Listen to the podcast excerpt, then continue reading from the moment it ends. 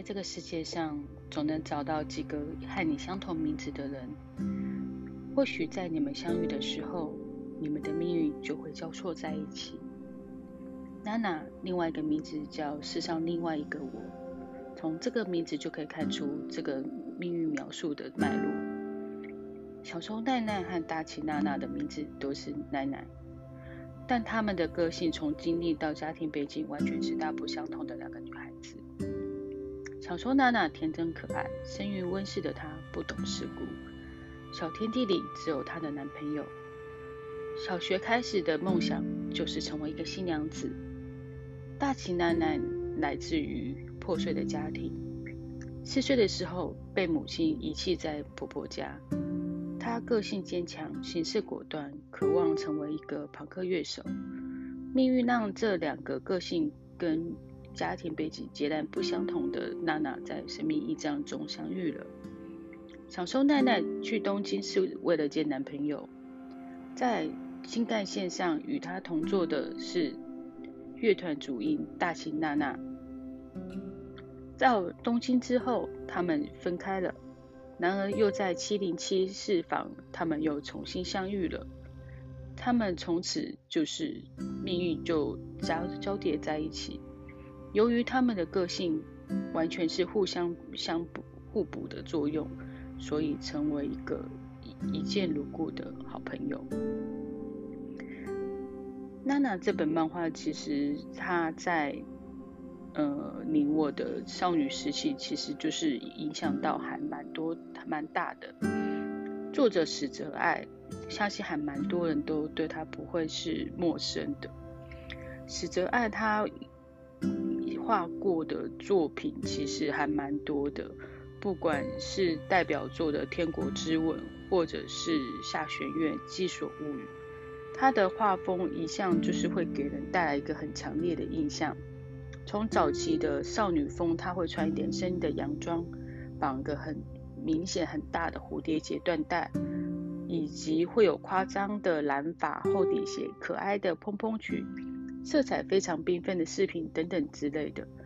其实最明显的代表就是，其实从他的风格上面，你会看到 Vivienne Westwood 的一些的设计的产品，在他作品中会展现出来。所以。看着他的作品，你就会知道这是现在的流行趋势。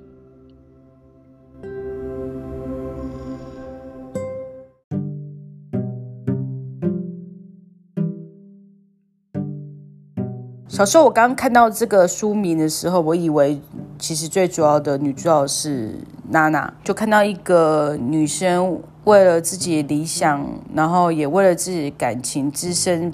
北上到东京去奋斗，然后成为一个乐团的女歌手，然后完全成就不输自己的男朋友。我觉得这个对于蛮乡下落后成长大的我而言，其实冲击还蛮大的，因为我觉得。可以朝自己理想去努力去奋斗的一个女生，我个人真的觉得非常的帅。我那时候真的觉得我要成为娜娜，我希望自己要为自己而活，不要去成为任何一个人的附属品。我要有有我自己的名字，而不是某某人的女朋友、某某人的呃替代品那样子。所以那时候其实我还蛮不喜欢奈奈这个角色，因为我觉得其实。奶奶这个角色的的设定完全是反差的一个表现，就让我会更是在那在娜娜这样的一个强烈的印象之下，会反而显得奶奶的角色有点优柔寡断，有点情绪化，跟甚至就是为了恋爱而活，没有恋爱会死掉的一个女性的。角色那样子，我觉得他另外一个翻译名字会取名叫“世上另外一个我”，我真的觉得这个真的取得非常恰如其当，因为他们两个其实真的就是所有女生都希望成为的两个角色，一个是为自己忠于自己的感情，一个是感性的，一个是理性的，都是在为自己而活的两个典型的女性，不管。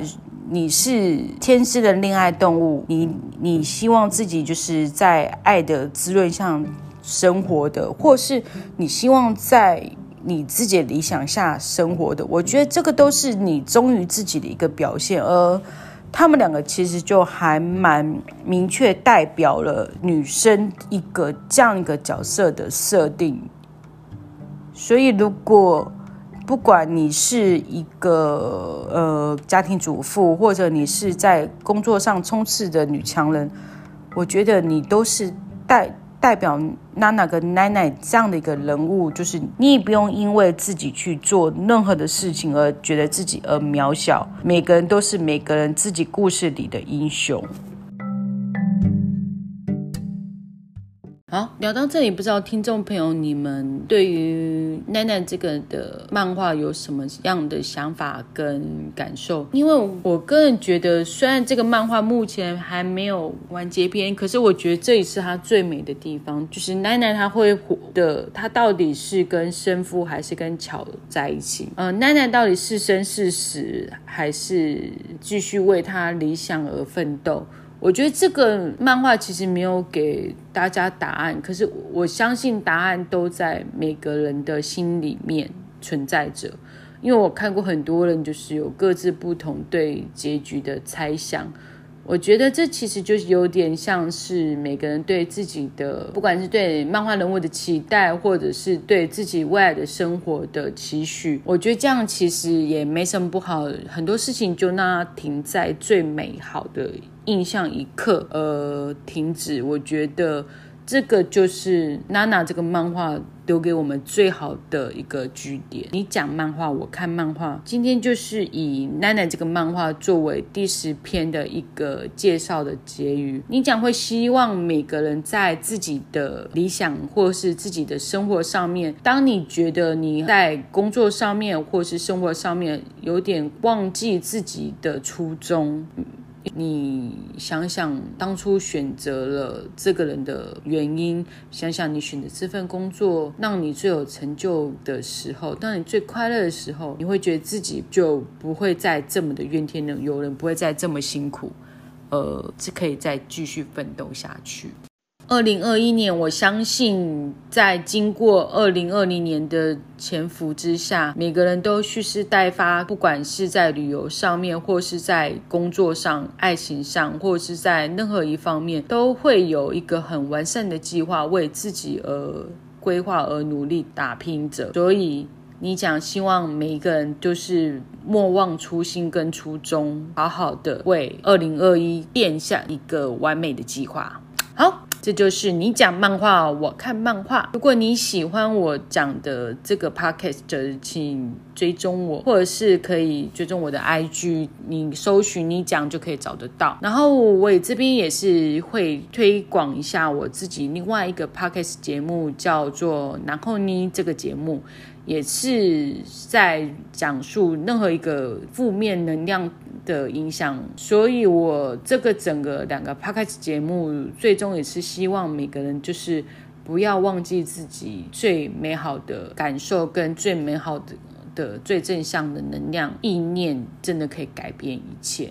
好，你讲漫画，我看漫画，今天就到这边哦，感谢你的收听，拜拜。